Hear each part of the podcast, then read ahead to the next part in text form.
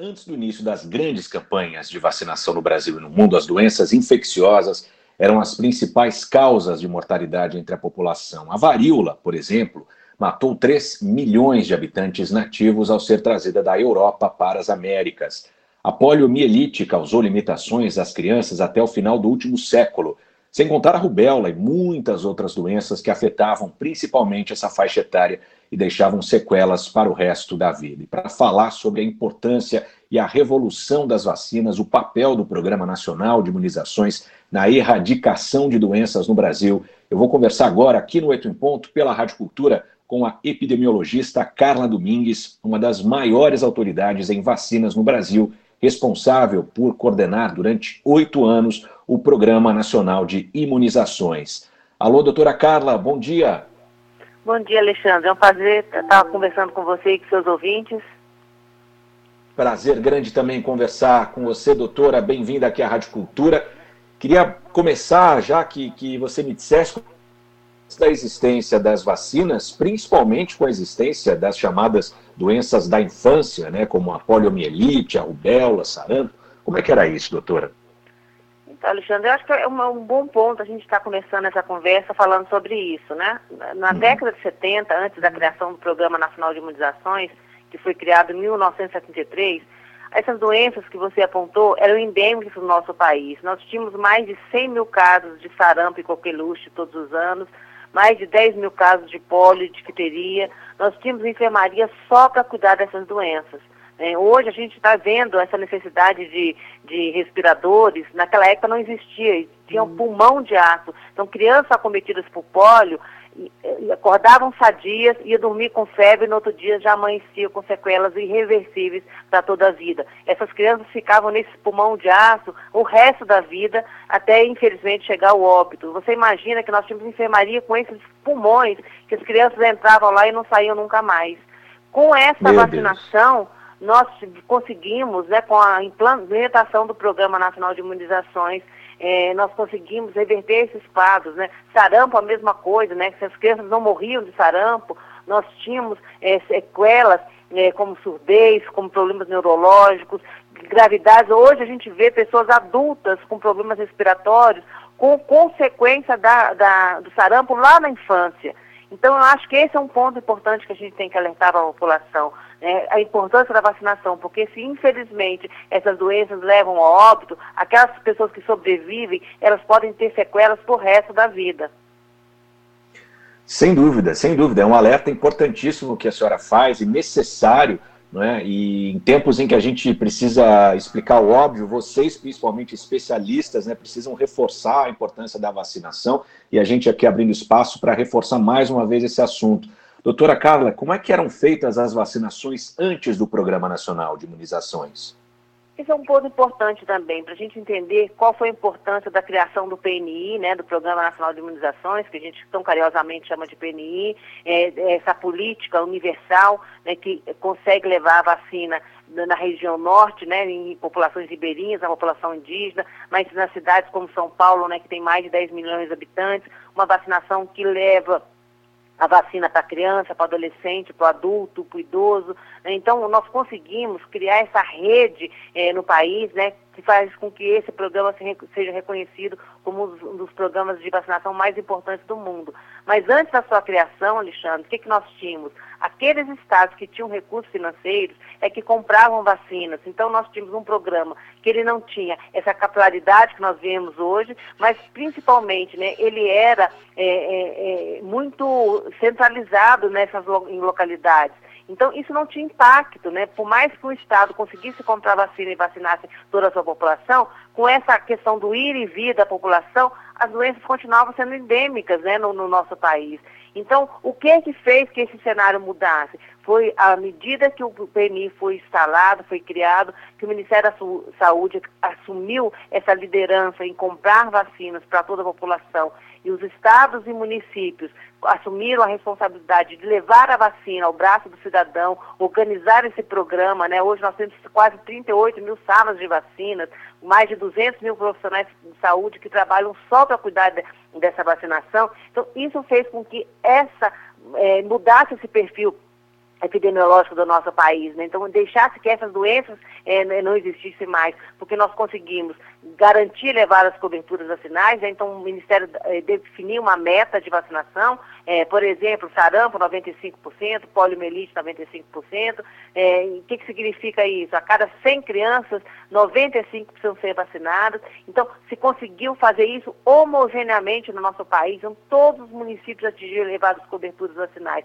Com isso se despencou esse número de casos dessas doenças. Em 1994, nós recebemos a certificação da erradicação da poliomielite do nosso país. Né? A minha geração tinha amigos nas escolas que tinham aquelas próteses né, de, de, de ferro, então a gente via as crianças andando, batia aquela lata, era assustador, crianças de muleta, de cadeira de roda. Então, você não tinha uma sala de aula que a gente não tinha uma criança sequelada de pólio.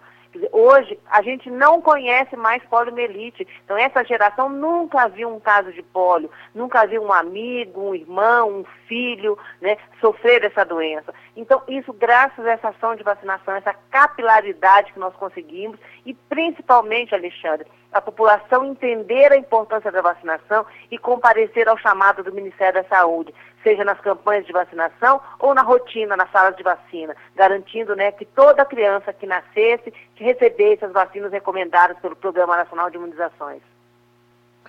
Nós estamos, nós estamos conversando aqui no 8 em ponto, agora são 9 horas e 19 minutos, 9 e 19 da manhã. Conversamos com a epidemiologista Carla Domingues, falando conosco e reforçando a importância da vacinação. Doutora Carla, é, a importância e eficácia das vacinas são mais do que comprovadas, definitivas, como a senhora está dizendo, a história do país e do mundo mostra isso. Como é que, como explicar que há pessoas que não acreditam na eficácia das vacinas? A gente tem ali num passado, né, a, a guerra, a revolta das vacinas, é, quando no Rio de Janeiro, quando o médico sanitarista Oswaldo Cruz decidiu que tinha que vacinar a população contra a varíola. Nós estamos vivendo um movimento parecido, agora parece que pior, com as fake news e, etc. A internet, infelizmente, ajuda a propagar a desinformação. De onde é que surgem esses movimentos, na sua opinião? Então, acho que um exemplo importante para a gente lembrar é isso que você colocou da revolta das vacinas em 1904, né, quando o, o, o Oswaldo Cruz decidiu né, é, que, que, que para a gente conseguir fazer com que o Brasil entrasse no comércio mundial, a gente precisava erradicar a varíola e a febre amarela, né, da, principalmente dos grandes centros, Rio de Janeiro e São Paulo, porque é, os navios sequer podiam aportar no nosso país por conta dessas epidemias que a gente tinha. Né? E quando se colocou a obrigatoriedade da vacinação, a população ficou revoltada, dizendo que não, que a vacina fazia mal. Naquela época se tinha, é, a, é, a, gente pode dizer que foram as primeiras fake news que apareceram, dizendo que quem tomasse a vacina, os filhos iam nascer com cabeça de boi, né? então a, iam ter deformações irreparáveis para toda a vida. Então você veja, a única doença que foi erradicada no mundo se chama varíola, porque a população entendeu esse chamado do Oswaldo Cruz, entendeu que a vacina era o único caminho da gente conseguir ter uma vida saudável, a população aderiu à vacinação e nós conseguimos, junto com o mundo, erradicar a varíola. Depois, né, quando a gente mostrou esses exemplos aí, que nós estamos falando da polio, nós estamos falando de sarampo, da difteria, a população entendeu né, que o único caminho da gente ter uma qualidade de vida é através da vacinação, da água potável e da assistência médica. Nós estamos falando hoje de antibióticos que, que melhoraram a qualidade de vida. Para você ter ideia, Alexandre, na década de 50, a expectativa de vida do Brasil era 50 anos. Hoje nós estamos chegando a 80 anos. A, a, a taxa de mortalidade infantil era de quase 100 crianças para cada mil crianças 100 morriam, é, e grande parte por essas doenças imunopreveníveis, né, doenças evitáveis por vacinação. Hoje a nossa taxa está em 12. Então, para você ver como nós temos exemplos concretos na nossa mão de que vacinas salvam vidas. Então, para mim, é inadmissível né, que um pai, né, um avô, acredite nessas fake news e deixe de vacinar o seu filho ou deixe de se vacinar. Né, porque é, é, nós temos exemplos na história da, da saúde pública que mostram a importância da vacinação. Como nós estamos vendo agora com a vacinação da Covid, né? Os países que conseguiram já ter levado coberturas vacinais, nós estamos falando da Escócia, nós estamos falando da, da, da, do Reino Unido, nós estamos falando dos Estados Unidos, já estão começando a deixar de usar máscara, já estão começando a ter eventos de, de grande é, quantidade de pessoas. Por quê? porque conseguiram ter um programa de vacinação exitoso. Então, nós temos que continuar acreditando nas vacinas. As vacinas salvam vidas. E à medida que a gente começa a acreditar numa fake news, numa notícia que não tem nenhuma fonte de verdade, né, uma, uma, uma, notícias que criam só pânico na população, fazem com que essa população fique hesitante e não procure a vacina. Então, toda vez que você receber uma notícia dizendo que vacina faz mal para a saúde, que vacina mata, que vacina é um complô da indústria farmacêutica para ganhar dinheiro, é, que o governo está querendo diminuir a aposentadoria e quer matar os velhinhos, isso não tem nenhum fundamento científico. Vacinas foram feitas para salvar vidas e nós temos exemplos no passado e estamos tendo um exemplo agora, neste momento, com a vacinação da Covid. Pois é, doutora Carla, nós temos algumas perguntas aqui que chegaram pelo nosso WhatsApp aqui do Oito em Ponto. Uma delas é da Cíntia Garcia, que não é exatamente uma pergunta, é um, é um comentário que eu gostaria que a senhora falasse sobre. Ela diz aqui, é, favor pedir para esclarecer a importância da segunda dose. O jornal inglês The Guardian publicou que um contingente significativo no mundo não tem tomado a segunda dose. E aqui no Brasil a gente também tem reparado, infelizmente, nesse dado, né, doutora Carla? Então, Alexandre, isso é uma ótima pergunta também para a gente fazer uma reflexão não só da Covid, mas também de todo o calendário de vacinação. As vacinas, quando elas são estudadas, elas têm uma coisa que nós chamamos de dose-resposta. É o tanto de vacinas que a gente precisa tomar para você chegar na eficácia máxima daquela vacina. Então você começa a estudar com uma dose, você vê que ela não é, funciona adequadamente, você faz duas, três doses, e aí você encontra o denominador comum de falar, não, esse é o número ideal de vacinas, de doses necessárias para proteger aquele indivíduo. Né? Outro ponto importante, quando você tem mais que uma dose, você, além de garantir a eficácia, aquela preconizada nos estudos clínicos, né, que a gente tanto ouviu falar agora de fase 3, né, onde nós, o, pra, o exemplo da Covid, vacinas que têm eficácia em torno de 60%, você só vai conseguir essa eficácia quando você tem as duas doses. Mas você ainda tem uma coisa adicional, é a prolongação da imunidade da proteção da pessoa quando você toma as duas doses. Uma dose ela vai te proteger, mas ela não vai te proteger nessa eficácia máxima, máxima e ela também não vai fazer com que essa imunidade se prolongue por muito tempo. Então, a segunda dose ela tem uma, um papel fundamental, porque ela vai garantir a eficácia máxima, é, é, é, como se diz, definida pela vacina, mas também ela vai prolongar essa imunidade. Quando eu faço o esquema incompleto, eu tenho o risco de ter contato com aquele agente infeccioso, ficar doente e não estar protegido, porque o meu organismo não criou os anticorpos necessários para proteger contra aquela doença. Então, isso inclusive vai correr o risco desse programa não ser exitoso, porque um monte de gente ainda vai ficar doente, o vírus vai continuar sendo transmitido na comunidade e a gente não vai ter o impacto desejado. Então, nesse sentido, não só para vacinar da Covid, mas olhe a sua caderneta de vacinação. Se nós tivermos com vacinas incompletas, nós estamos correndo o risco de ter o recrudescimento dessas outras doenças que deixaram de existir no nosso país, porque nós tínhamos esquemas de vacinação completos.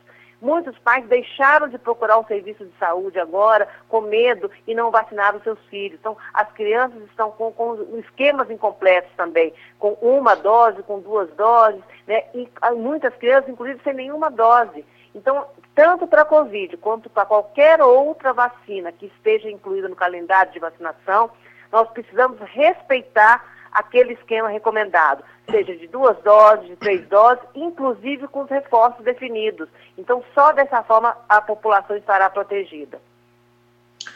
Pois é, 9 e 27, qual intervalo seguro para ela tomar a vacina da gripe, doutora Carla? É, isso é outra coisa importante também, né? Nós temos que lembrar que nós temos é, um intervalo de 15 dias para que a gente possa estar tá fazendo a, a, proteção completa desse esquema que eu falei das duas doses, por exemplo, da Covid. Então, a pessoa só vai criar essa imunidade completa com 15 dias após receber essa vacina. Então, por isso, também se recomenda que nós mantenhamos esse intervalo de 15 dias entre uma dose e outra. Então, se você tomou a vacina no dia 16, né? Isso que ela falou, foi, foi essa data, não foi isso? Isso, isso. Dia 16 ela tomou a segunda dose. Então, então agora, 14 dias depois, então a partir do dia 30, ela já pode tomar a vacina de gripe. Então é isso que a gente está recomendando. Pelo menos 14 dias de intervalo entre, outra, eh, entre uma e outra vacina. Aquelas pessoas que ainda não tomaram e que vão ter a possibilidade de tomar as duas vacinas, qual é a recomendação? Começa com a vacina da Covid, espera 15 dias, né? E aí vai busca o serviço de saúde e já toma a vacina da gripe. Se você, o teu grupo de vacinação da Covid ainda vai demorar um, dois meses, então começa com a vacina da gripe e aguarda os 15 dias para tomar a vacina da Covid. Né? Mas sempre nós vamos priorizar quem tiver naquele momento, né, no dia de hoje, se eu posso tomar tanto a vacina da gripe quanto a vacina da Covid, eu tomo a vacina da Covid. Se a minha vacinação da Covid só vai ser daqui a um uhum. mês, então eu já tomo a vacina da gripe e aí é o tempo de eu esperar a minha oportunidade de tomar a vacina da Covid. Então, sempre dessa forma, né? Dando intervalo de 14 dias, pelo uhum. menos, entre uma e outra vacina. Certo. Doutora Carla, para a gente fechar, tem uma, uma pergunta aqui da, de uma outra ouvinte, a Laura Valente, ela pergunta é, quais as diferenças tecnológicas e de eficácia entre a vacina ou as vacinas da Covid-19 e as vacinas contra outras gripes causadas por outros coronavírus. É, na realidade, nós temos vários tipos de, de, de, nós chamamos de plataforma, né? Nós temos as vacinas de RNA, que você pega um pedacinho do vírus, né? Você é, é, trabalha com ele em laboratório e você faz com que esse vírus é, crie a condição de, de, proteger as pessoas. Nós temos vacinas inativadas, como é a vacina do Butantan, você pega o vírus, você é, mata ele com, com, substâncias no laboratório e esse vírus é replicado para fazer a produção é, da vacina. Você tem outras vacinas, como a vacina da AstraZeneca, que também você pega um pedacinho do vírus, você coloca dentro de um outro vírus, que é um adenovírus, e aí ele se transforma num vetor viral e leva para o organismo a proteção é, através desse adenovírus. Então, nós temos vários me mecanismos de vacinas que são, foram desenvolvidas. Então, esse foi um grande legado que a pandemia está nos trazendo, né?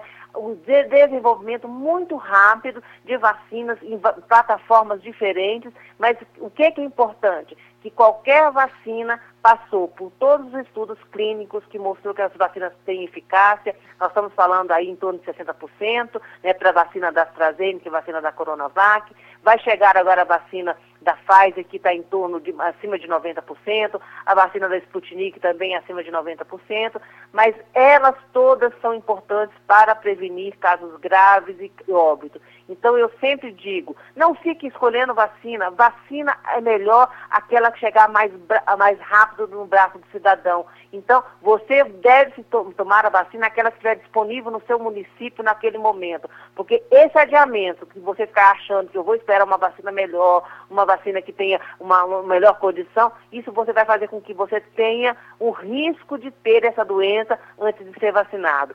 Neste momento, o mais importante é termos o maior número de pessoas vacinadas, porque dessa forma nós vamos evitar a disseminação do vírus na comunidade e melhorar o nosso processo de saúde, né, com a diminuição da carga da doença da Covid na nossa comunidade. Então, lembrando, esse é o lema: a melhor vacina é a que chegar mais rápido no braço do cidadão. Perfeito, perfeito, doutora. Conversamos aqui no Oito em Ponto pela Rádio Cultura com Carla Domingues, epidemiologista, uma das maiores autoridades em vacinas no Brasil, responsável por coordenar o Programa Nacional de Imunizações durante oito anos. Doutora Carla, muito obrigado, viu, pela participação. Bom dia para a senhora. Eu que agradeço, Alexandre, pela oportunidade de estar conversando com vocês e, e, convocando a população. Se vacinem quando chegar o seu momento e, principalmente, faça o esquema correto. Vacina Coronavac, 28 dias, vacina da AstraZeneca, 3 meses, mas é importante que todo mundo tenha as duas doses.